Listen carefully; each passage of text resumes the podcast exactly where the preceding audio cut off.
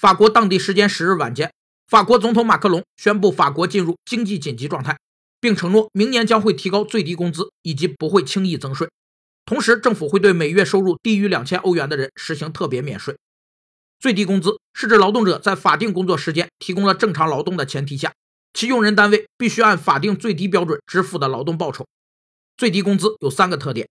第一，最低工资保障范围不仅包括劳动者本人的基本生活需求，也包括劳动者赡养的家庭成员的生活需求；